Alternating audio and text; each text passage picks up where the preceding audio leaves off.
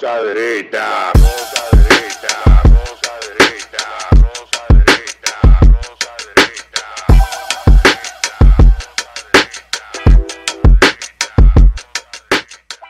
Este programa contiene tres personajes únicos y vulgares. Sus opiniones son totalmente individuales y ofensivas y debido a su contenido todos lo deben ver. Bienvenidos a la Rosca Derecha. En esta edición tenemos a Taz aquí en, en el, en el set. El señor Pedro Manuel Casals. Mira cuánta paz emana de. Eh, sí, sí, sí. Y don José Luis Mendoza, alias Jorge Luis, en boca mía. Mire, yo, yo quería, yo estaba contando los días para, desde el domingo hasta el día de hoy, para tener esta conversación, porque el fenómeno, el domingo sucedió un hecho aquí en República Dominicana lamentable, donde tres personas perdieron la vida a manos de un personal que laboraba eh, en la finca de uno de los que falleció y que ha generado mucho debate. Luego esto trajo una reacción de la comunidad que es execrable también, pues, me parece estúpida, pero es comprendible.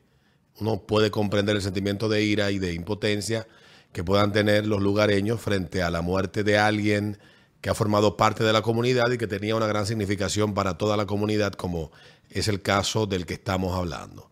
Pero automáticamente se activaron las redes de los correctos políticamente hablando en República Dominicana y empezaron a minimizar el hecho de que, coño, fueron tres personas que murieron autodegolladas y autovioladas y que se mocharon las cabezas ellos mismos, que lo execrable, que lo malo, que el odio Dios que se siembra por ser críticos del descontrol que hay de la inmigración en República Dominicana y del desorden que ha aumentado sobre todo del año 2020 hacia acá en el tema migratorio en el país, quienes lo critican o quienes lo señalan, con, ese, con esas posiciones lo que han hecho es exacerbar un sentimiento de odio, de rechazo, de deshumanización y que por eso esa gente de la comunidad que hizo un acto execrable, repito, eh, hacía esto, no porque fue producto de que mataron a tres gente en la madrugada de ese domingo en la propiedad de uno de ellos, sino porque el lenguaje que se utiliza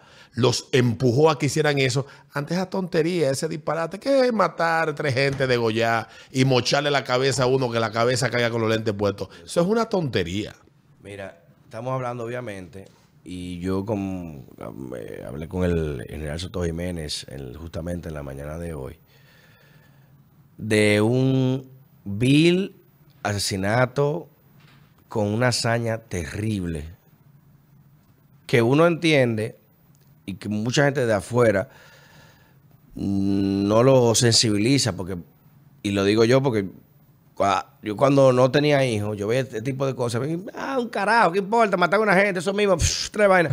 Después que uno entiende la fragilidad de la vida, que tú tienes un- una- algo vulnerable que proteger, tú dices, Dios mío, me le pasa eso a un familiar mío, uno se vuelve loco.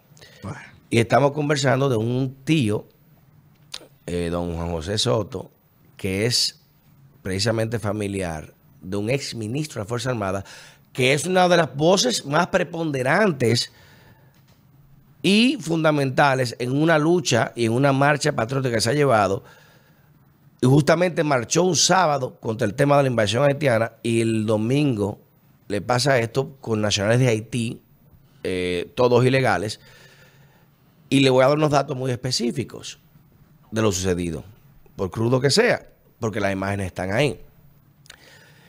Tres dominicanos que tienen sus tierras, hacendados, eh, ganaderos, lo que sea, o que hasta vacacionando, que tú quieras estar en tu tierra, fueron vilmente masacrados. Al punto de que a una señora de 68 años de edad, arquitecta, de muy buena familia y una persona de una relevancia conocida, le quitan la cabeza, con, lo- como, tú- como dijo Alberto, con los lentes puestos. Y otras cosas que por pudor no se puede referir. Y a los otros, si es una tortura, cortando, descuartizando. Y que tú, lo que tú por pudor no dices y por respeto a la memoria de Por esa supuesto. dama, obviamente, y, y es algo que también yo, yo observo, pero que si tú lo dices, tal vez lo que están pintando a quienes señalan o a quienes decimos que no es comparable el tú decir que quemar tres ajuares Coño. es tan... No, pero por Dios, estamos hablando de una situación, lo que tú estabas describiendo, hermano, tú el que tiene familia, se le engrifan los pelos. La verdad Mira, es que hermano, una cosa es. Ay, perdón, escúchame, José Luis. Dios mío.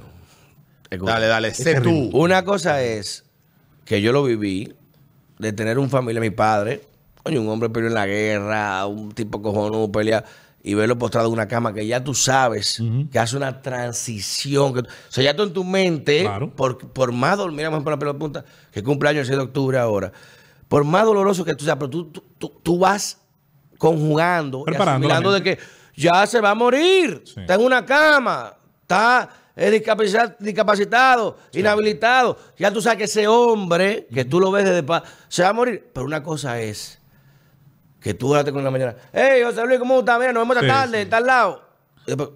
¿Qué? ¿Y cómo así? Pero, y la forma. yo te, yo te voy a agregar algo más terrible todavía de lo que tú dices, que ya de por sí es bastante te- tétrico. Es luego tú enterarte, viralizándose con celular, una foto de tu familiar en esas condiciones. Miren, esta es, este es uno de los temas, de los episodios que pueden ocurrir en muchas sociedades, pero que en la nuestra eh, ponen de relieve cierto grado de hipocresía que tienen personas con acceso, con influencia a titulares, a informaciones. Yo me pregunto, ¿dónde están en el momento en que rodaba la cabeza de esta señora la persona que pone las etiquetas de crimen de odio? Vamos a empezar por ahí. ¿Es un crimen de odio? Lo es. Mira, yo nunca he entendido mucho la tipificación de crimen de odio. Me he tratado de encontrarle alguna lógica, en algún caso la tiene. Y yo me pregunto, ¿esta no es una demostración clarísima de, de- de- de misantropía, de odio al, al- al humano? Esto, eso es lo primero. Lo segundo, ella es una mujer envejeciente por demás. Está entrando al grado de la tercera edad, donde la persona está más vulnerable que nunca ante el abuso físico. Pero luego, pero luego hay una situación. Si el asesino, si la persona que se señala como actor más importante de los hechos, porque parecería que hay varios, pero el que se señala como el actor más importante, el que conduce, digamos, esto. Si es cierto que es una persona que tenía conocimiento de las víctimas, que había trabajado con ellos, así fuera por unos días, no importa. Entonces, los agravantes del Código Penal, eh, de, de- de aprovechar, de abusar de la confianza, de tener una acechanza, de tener una preparación, una colusión, están aquí presentes. Entonces, antes de llegar al otro mal, porque son dos males, ninguno de los dos hay que quitarle un ápice de lo terrible que tienen. Tienes un mal una ma- mayor, mayor, donde hay una pérdida de tres vidas que nadie la rezarse Ni- ni- ningún con los agravantes, con los agravantes que hemos mencionado, ¿verdad? Tienes un segundo mal, un segundo mal que es terrible. Yo no lo voy a defender, porque yo nunca quisiera No ser. estamos defendiendo. Que- que- yo que- estoy- no, hay, no, hay no, que no, ser no. justos No. que uno es reacción de otro. Oh, eh, no, No, no, el dominicano no, no fue a quemar casa Es una- y después matar a los dominicanos. es una concatenación. Matar a los dominicanos y después fue a quemar Es- es casa. una concatenación. Una, una acción tras una reacción. Y, y- y- y- que tiene, y que tiene que decir, y que tiene que decir en todos los planos. Claramente, una, una primera pregunta que yo me hago: ¿dónde diablo está la autoridad? Esa fue la pregunta Antes, yo durante. Porque donde este tipo de cosas se hablan, se rumoran, se dicen, se, donde se ha dicho que se planifica. Óyeme, y la, la autoridad no está presente en ningún caso. Señores, lo del, Todas las lo del domingo. iniciales que circularon el día que se dio, el domingo cuando se dio a conocer la noticia, en ninguna tú veías ni un, Te voy a dar un ni un, ni un tráfico de los de Caco Blanco. ¿Por qué, 80. por qué hay abogados? ¿Por qué hay, por qué hay gente que estudia Derecho, que se gradúa y que litiga o que consulta o que asesora? ¿Por qué, señores? Es que hay El Estado de. Derecho, el Estado de Derecho no es más que la sustitución de la venganza individual, más nada. Ya. Bajo el término de justicia. Entonces, donde la gente no la tiene ni la garantía, ni tiene la confianza, ni ¿Me voy a dejar matar? ¿Me voy a dejar matar con mis hijos ahí? Ahí va- va- perdón que interrumpa. Es así. Vamos a aclarecer algo. No se puede decir más crudo. Y le voy a dar unos datos importantes. Por eso que hay- hago la especificación de que una acción es, con- es- es respuesta de otra. Miren, este suceso sucede en una comunidad muy pequeña, que es una comunidad muy rural, donde este señor es un líder de esa comunidad. Porque parece, no lo digo yo, he entrevistado a varias personas, he hablado con varias gente, pues yo dije, ¿qué pasó? Una vaina, un negocio salió mal. Pero no, señor, ese es un hombre, ayudaba a la gente. Esto, sin ser político, fulano ayudaba, a la, la gente lo quería. La gente lo ayudaba y lo quería. Y era conocido, por eso tenía su finca abierta, porque todo el mundo lo conocía. Pasa este hecho y hay una comunidad de haitianos que estaban trabajando en labores agrícolas, muchos de desconocidos, se le avisa a ellos y se habla de que no fue uno. Blanc es lo que hablan y se demostró, lo dije, lo, va a salir la investigación, porque se robó un celular. Y son tan inteligentes que uno lo dijo, no se lleve nada electrónico. Cuando se supo que robó el celular, casi lo matan a él. Casi lo matan al, al Blanc. Lo iban a dejar decapitado también para que lo agarraran a él y soltaran. Por eso no sirve nada, pero se llevaron armas. Y hay una instrucción, y tú hablaste de hipocresía y doble moral, de no hablar de estos temas en los medios, para no azuzar O el, el estigmatizar. odio. Mira, Pero oye lo que pasa. Oye, el, tú, el Pedro. hotel Codevi pasó un, una- un- un incidente grave y aquí se quiso ocultar. La prensa y los empresarios dijeron, no, no pasó nada. Tú ves que la- el meme, que no está pasando nada. Y la mierda que nada, no pasa nada, güey, el humo, nada pasa aquí, tranquilo.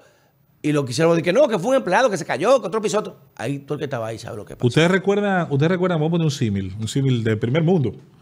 Ustedes recordarán tal vez los acontecimientos de la noche vieja de Colonia, Colonia, la ciudad alemana, Colonia, Alemania. Alemania, claro. donde unos individuos que habían llegado Abusaron de refugiados, nueve mujeres. Eh, parece que esa noche entendieron que estaban de fiesta, no sé si con dos tragos cruzados, no un sé si el lo permite. gang rape. Los tipos salieron a, a buscar carne. ¿Y qué hizo la corrección política en Alemania Oh. en los medios? medios de comunicación tradicionales, con, cre- con credibilidad, con prestigio, pues decidieron no alimentar la xenofobia, no alimentar la, miso- la- el odio al extranjero, no alimentar la islamofobia, manteniendo eso oculto, porque era mejor no ¿Pero decir para pasó? ellos ¿Qué pasó lo que pasó, el hecho de las violaciones múltiples que hubo esa noche, que decir que los eh, sospechosos de hacerlo Eran, eran eh, inmigrantes pero- musulmanes. pero- ¿qué pasó? musulmanes, eh, marroquíes, sirios. Pero, pero ¿qué pasó en Suecia en los últimos dos años? Los medios suecos acordaron eh, actualizar sus códigos deontológicos. ¿Sabes? Que estos son los códigos que se... De Sí, de la ética, de La vaina, es como la ley de... de cómo de- expresar la noticia el hecho. eh, Exactamente. sin lastimar. ¿verdad? Eh, la mierda. Agarraron y dijeron, bueno, aquí no vamos a decir la nacionalidad de nadie que haga nada. Sí, pero él dice cuando es blanco, dicen blanco. No vamos a decir la nacionalidad de nadie, ni si, si es sueco, si no, no, no vamos a decir nada. ¿Y qué pasó? Que la clase, la sociedad sueca se sintió tan agobiada por, la, eh, por el excesivo, eh, la Que no está acostumbrado a ese crimen. corrección política, que en la última elección, ¿qué pasó? Votaron por quienes no tienen ese discurso. Ah, estamos hartos, estamos ahogados, estamos agobiados. No puede ser posible que porque hay detrás grupos de poder, eh, eh, estas élites que desde arriba deciden cuáles son las posturas que los estados deben asumir frente a ciertos temas desde muy lejos, porque es fácil irte a Lima, es, es fácil irte a una reunión a Washington y viendo un, un PowerPoint, tú decir, bueno, el problema que tú tienes allá en tu país con Sí. ese asunto, eh, nosotros no estamos de acuerdo con el enfoque, yo el te poner enfoque para resolver lo que tú le estás dando. Nosotros queremos que a partir de mañana este sea el enfoque y no quiero que tú varíes de eso o te jodo de esta manera, de esta y de esta otra. Y tienen que venir los peoncillos que tenemos aquí en los puestos públicos, que son de que supuestamente servidores de los dominicanos, pero no nos sirven. Yo espero a. Pabeliza lamentando la muerte de esos dominicanos. Espero ver comunica a Pabeliza diciendo, Pero aquí lamentamos nadie- y condenamos la muerte de esos dominicanos, Pero mano es de que no haitianos. ni lo van a hacer. No, hermano. pero te voy a dar un dato. Y ese es el tema de la agenda y mira qué bien que lo refieres. La noticia del mundo ahora mismo, ¿cuál es? Dominicanos La que de la quema. haitianos. Oye, hordas dominicanas. Oye, ¿cómo le dice? Hordas, Hordas dominicanas. dominicanas. Pero cuando invadieron el CODEBI, casi matan ahí a dominicanos que tuvimos que mandar la guardia para sacarlos. No lío entre empleados. No hablaron de turbas haitianas. No hablaron. Y miren lo grave de esto. Robar armas. Son células. Se están preparando. Está identificado. No fueron planificados. Sabían por dónde entrar, por dónde salir, cómo salieron. No hay rastro. Se supo por un celular. Por un idiota que no, estaba- no era parte de la célula inicial. Pero lo ubicaron.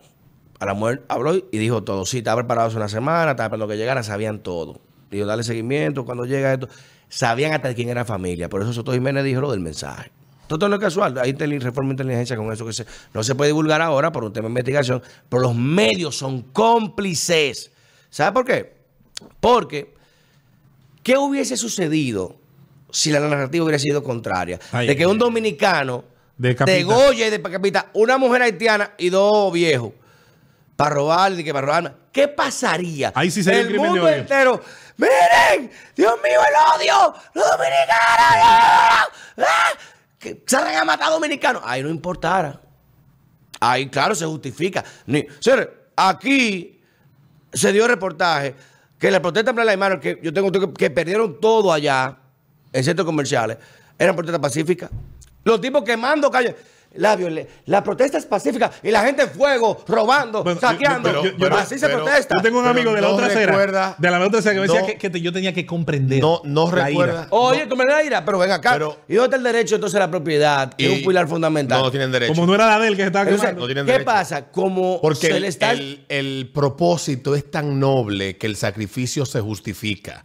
y, y voy al punto que señala del, del reportero de MSNBC, que es un canal de noticias que si por un sitio va a comenzar la, la, revolu- la ter- la segunda revolución americana, por ahí. por ahí. Él está reportando con un negocio, que dicho sea de paso, el negocio que se está quemando a través de una familia negra que está quemando y él dice, estas protestas eh, Pacíficas. parcia- parcialmente pacíficas, mostly peaceful, La gente tirando piedras. y quemando la vaina. Dice, y la gente lo está viendo, y tú estás viendo cómo el medio de comunicación te está mintiendo. En tu puta porque cara, En tu puta cara, y hay gente que se lo traga. Y cómo gente en las redes sociales ha salido a decir, y, e intelectuales, por lo importante es usted posturear de que usted es moralmente superior. Pero ¿cómo es posible? Yo no le voy a dar importancia a tres muertos cuando le están quemando la pertenencia a gente frágil, a gente que lo gente que... que no estaba ahí porque gente- se fueron porque le avisaron. Pero esa está era la- bien. pero- pero mira lo que es la Eso vida. no se defiende. Mira, esa es la misma gente que decía cuando la pandemia que lo material no importaba. E- Exactamente. o los mismos, Qué bien los mismos que el año pasado, ahora para esta fecha, ya. decían, Sácalo. decían No que, que tu libertad no era más importante que su salud, que tenían que obligarte a la fuerza. Y eso lo leí yo aquí Y hacían fiesta, se a un abogado, con- boda, a un abogado muy amigo tuyo que, que- que no sale de las redes, que lo dijo y lo escribió. O sea, decirlo con su boca, yo lo escuché, y lo escribió en su Twitter, yo me imagino que lo borró, que a, que a los que se oponían a que eso fuera obligatorio, a que se le negara a los dominicanos, los a, que, a que, que el Estado todavía no ha pedido disculpas porque asumió la decisión, el actual ministro de Salud, él tomó una decisión por encima de la constitución y del todo el mundo. No fue el Pluti, fue el Pluti. Eh, el eh. Pluti. Eh, No, no, no, el, el- no, lo de la, lo de la 0048 Ah, fue Rivera. Ok, ok. Eh, Él fue que la firmó, donde le decía al ciudadano que por una razón, por la razón que fuera, que él no había decidido la, tomar, la decisión de tomar ese medicamento como ellos le estaban poniendo, a ti se te negaba tener acceso a tu dinero y los bancos lo apoyaron, a ti se te negaba entrar a tu trabajo y las empresas lo apoyaron, a ti se te negaba todo eso. Gracias a Dios que la práctica nada de eso pasió. Sí, pero había en el discurso Sí, estaba la intención. Aquí hubo un comunicador legendario que obviamente comenzó en la época de la dictadura porque se encargaba en el Hotel Embajador de las fiestas del jefe y de Ramfi decir, él decirlo con su boca, que aquí a los dominicanos había que obligarlos casa por casa a hacer eso. Obviamente, viniendo de una cabeza que tuvo al servicio de la dictadura, yo lo comprendo. Entonces, esos mismos que el año pasado decían eso, son los que hoy dicen que tú no tienes derecho a ser crítico, a de- crítico de cuestiones que uno sabe cuáles son las consecuencias que van a traer, que tú eres un maldito xenófobo. Óyeme, yo tengo mucha familia que ha emigrado de manera legal e ilegal. Claro. Tengo, mi mamá vivió Tuve fuera. tuve un tío que se fue por Venezuela fuera y llegó por todos los años del mundo. Ya tú Y sabes. yo, y yo no critico ni condeno al que por la razón que sea decide irse de donde vive, entendiendo que para donde va va a encontrar una mejor oportunidad. El voto más sincero con los pies. Este, en ese caso, en Es el voto caso, más sincero. el que decide irse, ya sea con o sin documento, no tiene, eso no es un pecado, eso no es malo. Ahora, ello no implica que tú digas, bueno, como dijo aquella, el- la, la infame frase de, de Trump, pero que muchos la carica- caricaturizaron, cuando México manda a sus hombres, no manda a los mejores hombres que ellos nos pueden enviar. ¿Y qué mandó Y Cuba? entonces, ¿qué pasa? Que esa inmigración ¿Qué mandó esa- Cuba? que cruza a trabajar, esa inmigración que cruza a trabajar, en el grupo que cruza y otro que cruzan también a hacer lo malo. Sí, se mezcla, se Y, mezcla. tú no, Mezcla. y por tú criticar a lo malo y luchar lo malo y lo que y lo que hace daño, no significa que estás estigmatizando, pero tú sabes de- dónde es el origen del problema. Alberto, Y sí. lo estás identificando. Y si no lo enfrentas, ¿qué va a pasar con el problema? Uh, se empeora. ¿Se resuelve o empeora? Se cronifica, se cronifica. Entonces, Se cronifica. tú puedes ser crítico. Lo que yo estoy totalmente en contra es de estereotipar de forma, de forma De eh, generalizar. generalizada y de no comprender por el otro lado que tenemos un problema y que si no se enfrenta ese problema en el tiempo, con el paso del tiempo, vamos a estar jodido allá y jodido aquí. Mira, yo siempre lo he dicho, y te hablo ahorita de, lo, de Foucault, Lombroso, de Hans Charan, la violencia es un lenguaje primario.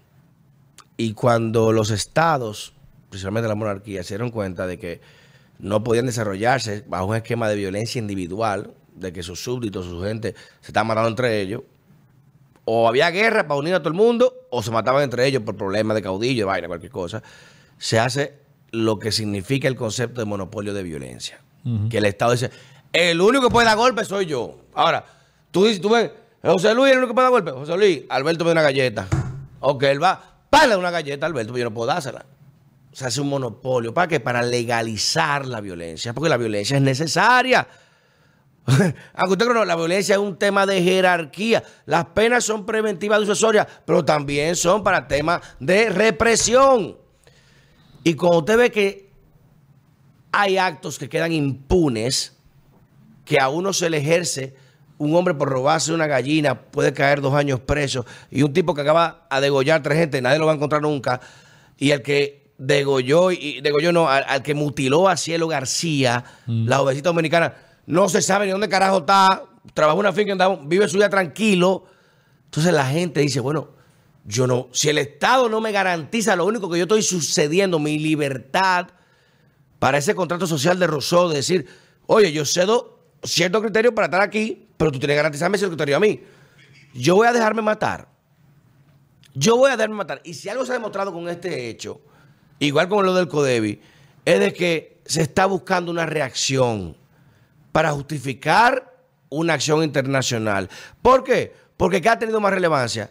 La, eh, eh, la muerte sin sentido, sin necesidad, sin justificación de tres dominicanos mayores, gente vieja, que no estaban en droga, no era un grupo de un cartel, no era un tipo de un movimiento político, gente en su casa, en una jodida finca, que si les cuento lo que pasó ahí, ustedes se quedan, se echan para atrás. Se petrifican. Eso tiene menos relevancia que dominicanos reaccionaron ante eso. ¿Qué significa eso?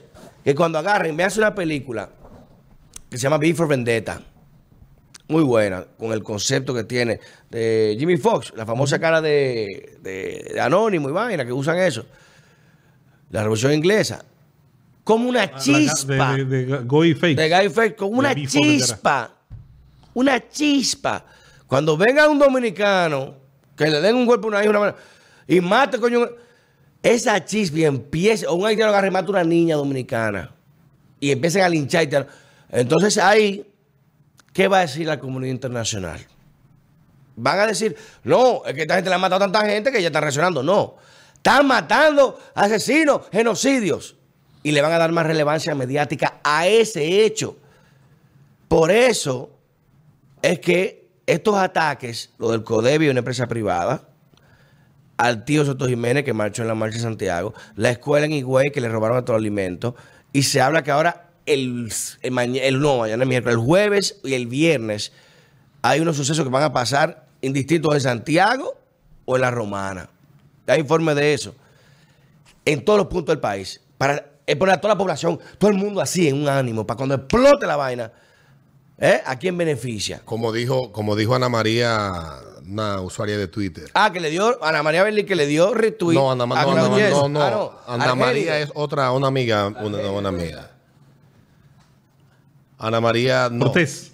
No, ajá. Cortés. Le dicen- Cortés, sí. Ella, ella escribió un tuit que yo lo comparto totalmente. Aspiradora Ella- Rainbow, ¿no? Ella dice, eh, de los que están indignados por la quemadera de traste, un crimen, muchos son los mismos que decían que el verano del amor 2020, es- esos son pertenencias, eso se repone, todo eso está asegurado.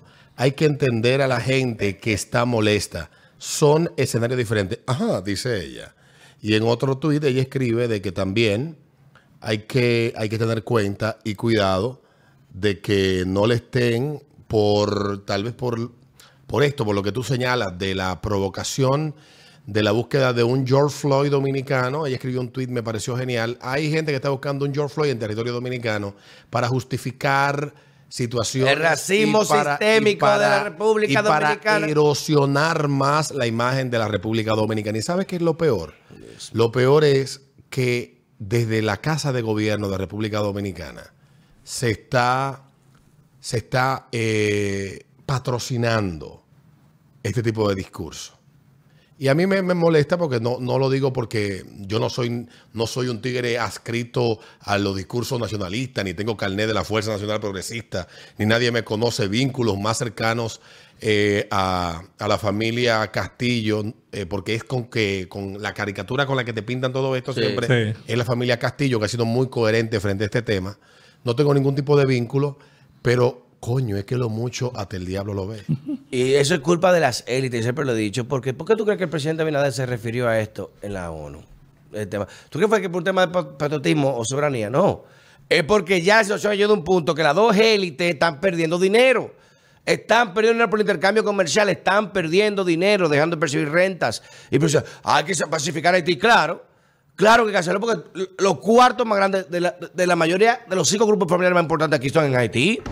Y de Haití para acá. Si usted revisa las sociedades corporativas, empresariales, industriales que hay entre esas dos élites, usted se echa para atrás. La diferencia es que la élite dominicana, hay que decirlo, ha sido responsable socialmente y ha creído en este país, en el desarrollo. La de Haití no. Con todos los cuartos del mundo, tiene que ir para Miami, Canadá, Europa, aquí, a comprar Blue Mall. A comprar sus marcas que te gastan 200 mil dólares en una tienda un día, muerto de risa. Pero no pueden hacerlo en Haití, ni pueden usar la cartera en Haití tampoco. Tienen que irse para Miami todo el fin de semana. Y odian ir para allá, hasta hiede del país. Les hiede su propia gente. No sé que son haitianos, le da vergüenza decirlo. Tiene pasaporte libanés, sirio, tiene pasaporte gringo, canadiense. Odian decir franceses, odian decir que son haitianos. Aunque nacieron en Puerto Prince, porque no se identifican, al revés, odian a esa gente. Y eso es un tema generacional, lo escribía Manuel Arturo Peñavalle con el tema de los Grand Blancs y los Petit Blancs. La República Haitiana no se fundó bajo un esquema de, ideo- de ideología de libertad, sino fue una revuelta. Y los mismos negros le piden ayuda a los mulatos, los mulatos traicionaron, se unieron con los blancos y le cogieron odio. Tú, el mulato en Haití, eh, lo odian. Tú eres haitiano, tú eres mulato, te odian. La primera constitución en el mundo en establecer una discriminación positiva en términos racial fue Haití. Que dijo que los blancos no pueden tener propiedades. Y cargos públicos. La primera en el mundo. Eso es, eso es estudio, se da en Harvard esa vaina. Discriminación positiva racial, nunca en un tema así como ese. Y se justificó bajo el esquema de la esclavitud francesa, que es verdad que fueron terribles, unos desalmados, a diferencia de los españoles, porque los españoles le gustaban demasiado las mujeres aquí, las criollas, y se El, marcaron el mucho. modelo colonial, el modelo colonial francés, Fue brutal. el holandés y, en- y el británico, por mucho los tres fueron más sangrientos. Pero que el español. El, al venir solo, venían solo. hombres solos. Se eh, mezcló. su, su propia necesidad le hizo eh, entender el tema de los matrimonios interraciales prácticamente. No, que lo mismo en la, en la anexión, en la, en la, Dios mío, en la restauración, tú te lees eh, a, a Caeté, tú te lees a, a, Miss, y tú ves que te dice que las mismas, las mismas criollas, o sea, las madres, atendían a los soldados españoles, y las madres españolas atendían a los soldados criollos, porque No. eran hijos, de, eran, eran interfamiliares, peleaban entre ellos, pero eran la misma familia. La sociedad dominicana, y mira que más temprano estábamos hablando de, hablamos de algo de Brasil, es la sociedad más mestizada de todo el continente de americano. todo el continente. Producto, entre otras cosas, de que se rompieron primero los amarres de los, de los estereotipos raciales. ¿Por qué? Porque por ese tipo de unión, ahora, ¿qué pasa? Y lo cierto también, eh, más con eso de que, coño, sacamos lo peor de la terraza, sacamos la corrupción del español, el trípode, le llaman el trípode genético. Esos son estereotipos. La también. corrupción del español, la organizaría del taíno y la promiscuidad del negro. Oye, eh, los dos juntos tenemos aquí fiesteros, vaya, no queremos trabajar, coro. Vemos las macas. Pero también. tipo, ¿Cuál es el gen que más domina en ti? Ah, ¿cuánto, cuánto tienes tres, coño? Hay mucho todo. En el mío Pero, domina el indígena. pero, ¿qué le quiero decir a eso? Coño, eh, que no te creas que el, negro, el negro es bueno, eh, una cuidad es buena. Pero mira, lo que quiero decir con eso fuera de chercha es de que estamos viviendo una situación que nunca hemos vivido antes como república y como Estado. Y las amenazas que están dando y con este tipo de temas que no el mundo está ahora mismo en una, un- una tensión, que un conflicto aquí en Latinoamérica de esta categoría y que los dominicanos no entendemos eso, porque gracias a Dios hemos sido el país más estable de la región, con el país más inestable al lado, aquí en la esquina, al lado de nosotros. Dios nos, Dios, oye, Dios sabe cómo que nos estamos cuidando nosotros. Pero el dominicano es capaz de defender su territorio. Hay un brote de cólera ahora. Mira, Casa, no sé qué, eh, si tú hablas francés, yo te invito a ti a que busques a France 24 horas y veas los reportes que Ah, yo hacen. soy corresponsal de France 24. que tú me- Bueno, pues en. France 24 horas ¿Qué hace su reportaje eh, en francés bastante interesante. A mí lo que no me gusta es el enfoque. Porque nos pintan a nosotros. La como narrativa tiene que ser fácil, y la fácil si- lo que busca y es un si villano. corresponsal, Siempre, más fácil. Tú se lo puedes decir. Y me- con- mientras sea más grande, y yo me los tiro en francés y me los tiro en español de vez cuando lo traducen. Y, y obviamente uno que se dedica al tema de la comunicación y no soy No me experto gusta la mierda, pero lo que dice ahí. a profundidad. Ah, no me- A profundidad, sí, sí, sí. 24, Ah, ok, bueno, me gusta la mierda. Pero, pero al- volviendo al tema de, de- de la de cómo condicionas tú la opinión pública, lo decía yo ahorita con el caso de Brasil, Lula bueno, Bolsonaro malo, yo me invento una etiqueta que tengo que desacreditarla lo suficiente y cuando te la tiro arriba ya te jodiste. No, ya. Pasó con Giorgia Meloni en Italia. De todo lo dijeron. La nueva- ella ultraderecha. ¿Y qué tuvo que hacer el candidato al que ella derrotó en CNN? Él le dijo, señores, Él eso fue no a es verdad. CNN y le dijo, todo lo que ustedes están diciendo es mentira. En su cara. Ella y yo tenemos ideas diferentes, estamos en la antípoda, yo le enfrenté, etcétera, pero ustedes están mintiendo. Esa mujer no es nada de lo que ustedes Pero dicen. viejo, a Don Y Limón. se lo dice al canal cuando la que le está entrevistando le está haciendo la afirmación. Es- Y él le dice, eso es mentira. Y hay algo que quieren vender hacia afuera, que en República Dominicana hay una, y, medios locales quieren vender, que dominicanos y haitianos viven como en una especie como de tensión. Señores, los dominicanos y los haitianos están más mezclados Que nadie. que nadie. Hay gente que está y aquí no hay lado. ningún tipo de tirantez ni de problema. Obviamente hay sectores donde se dan problemas porque no son, tú no tienes, no, no son eh, santos que tú tienes conviviendo. Son seres humanos, culturas diferentes. No, y con el tema que está pasando allá, que Y- están entre ellos, imagínense aquí. y compitiendo por los espacios en todos los sentidos, sobre todo en las zonas más deprimidas. Pero no es verdad que en República Dominicana hay un odio, un discurso Pero, que oye, deshumaniza. oye, te vas a reír con eso. eso. es mentira. ¿Qué sí hay? Bueno, como hubo en los 80, un estereotipo por la gran, la, el gran, la vomitada de gente que han dado hacia República Dominicana desde Haití, la misma que se dio con el dominicano hacia Puerto Rico. Búsquense la comedia de los 80 de Puerto se Rico. burlaban de los. Y, y no morimos Con por los eso. peores estereotipos. Ahora te voy a decir. te va- No estoy, no estoy defendiendo el que lo haga, pero también hay que entender que usted no puede tener control de todo. ¿Eh? Muy difícil. Mira, te vas a reír con esto. A Don Lemon, que es un presentador eh, muy famoso de De CNN, CNN. que lo degradaron, tenía un, un show en la noche y lo mandaron para la mañana eh, eh, a, a- a las 11, que eso lo ven Algo tenía que pasar. Le, Eh, le bajaron la audiencia. Lo degradaron CNN. al diablo. Y una vergüenza. Le dice, no, no me degradaron. Me, me ofrecieron una oportunidad. Yo la acepté para poder mejorar la audiencia en la mañana. No, él va para afuera. Él, él lo van a no sacar, lo van a sacar. Andrew y, y Andrew- y Chris Cuomo ya están criticando CNN, que también ya están criticándolo. Y Don Lemon, a entrevista, Él está ahora en un canal que se llama News Nation. News Nation, Sí. y, criticó a CNN. ¿verdad? Ayer en su primer programa. En su primer- y Don Lemon, Don Lemon, que moreno, agarra, no, pues digo, moreno para él, porque él es, ¿cómo le llaman? Le- eh, light dark. Le llaman- él es Lavadito, indio. él no, él es indio. Él, él se cree que él es el más negro, él, él es indio. Y él agarra a una historiadora de la corona inglesa eh, eh, Danis Matrix, creo que es una tipa historiadora Y de la dice que como una familia tan rica como esa no puede pagar reparaciones. a- Ah, a- oye, a- ah, y, le dice, y dice Y ella, ella le claro que sí, estamos de acuerdo en reparaciones y queremos que se encaucen a todos los líderes de las tribus belgas y del Congo que trabajaron para venderle decimos, la ruta de los esclavos a los belgas. al inicio de la cadena de, de- de de distribución. distribución. ¿Quiénes que le vendían a los esclavos?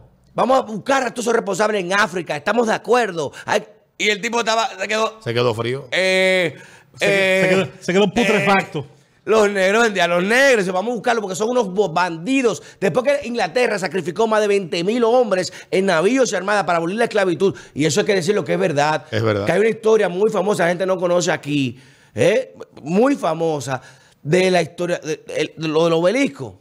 Búsquese porque tú ya el obelisco. ahí. Búsquese aparte de eso, la historiografía de Pittsburgh y en lo que se habla de a partir de ahí, de la llegada de aquí de Francis, Ba- eh, Francis, eh, Francis Drake o Francis Bacon, no, fue, Bacon, Francis Drake, que tomó la ciudad. que tomó la ciudad por 12 días Secuestrada, él secuestró en la ciudad. y agarró, no, llega aquí, eso, historia verídica, lo pueden leer, ¿eh? Lo habla Euclides, lo habla Bray, lo habla, creo que eh, Moyapón también lo habla, Robert Casá también lo habla, de cómo él llegó aquí y manda a un negro. O sea que la- ya eh, eh, en los tiempos de la colonia, los negros en Inglaterra eran Había libertos. piratas, había piratas. Eran piratas, pero eran libertos, tenían patentes Había de piratas, corso, eran corsarios. Tenían- eran piratas, pero con una licencia. A lo que tú encuentres fuera de Inglaterra, rompe el culo, que si tú tienes ayuda, nosotros respondemos. Tranquilo, dale para allá. Y los tipos van a romper. Llegan aquí y hay un capitán, Diego de Marqués, español, que está cuidando la catedral. Y él le manda, Francia le manda a un negro de maldad, digo, se lo hace como, como una simbología, porque era español y en ese tiempo estaba la guerra Francia, España, Inglaterra por el tema del imperio. Y Inglaterra, él le manda un negro de las galeras. La galera es en, la parte de los barcos donde eh, no había motores, eh, eh, había que remar. Y es verdad que había negros remando, sí, pero eran libres. ¿Tú querías, ¿Tú querías el barco hasta el lado? Sí. pues, y en vez de yo trabajar esta vaina para tres pesos, me voy con este pirata. Vámonos para allá. Y en la galera, agarra un negro a la galera, sube, ve allá y llévale esta orden de rendición allá a la catedral. Es, es una ofensa. Y le manda el género. Mira, mire, le mandó el capitán con una flota, coño, de 10 barcos rodeando. ¿Por qué usted cree que hay en la fortaleza en el malecón? ¿Por qué usted cree que hay cañones? Pues claro. Y mirando para allá. ¿Por qué? Porque era la zona de entrada preferida, igual como una tortuga. Y cuando le manda la orden de rendición, que se la mandó en inglés, no, en castellano, que ese es otro ofensa porque había que traducirla, le manda la orden y, y- y sellada con el sello real. Le dice el capitán, ¿y cómo, cómo os mandáis? O sea, ¿cómo manda un esclavo a darme la orden de un rey? ¡Guap! Y degolló al esclavo. Guay. Lo degolló. Terrible error. Francia agarró, recuerda que en ese tiempo también Inglaterra se había distanciado de la Iglesia Católica Sí, sí, sí. y ya no reconocía al, eh, al. Vaticano. Enrique Papa, VII en adelante. Sino que se fue con el tema anglicano. Y agarró, se metió, y secuestró un monasterio, agarró 10 curas y empezó a ahorcar uno por uno hasta que le entregaran al capitán. Oh, fresco, eh. Duró 10 días le entre- a ahorcar de cura y le llevan al capitán. Mira así. y dijo, Guay. Dime ahora, ¡fuacatán!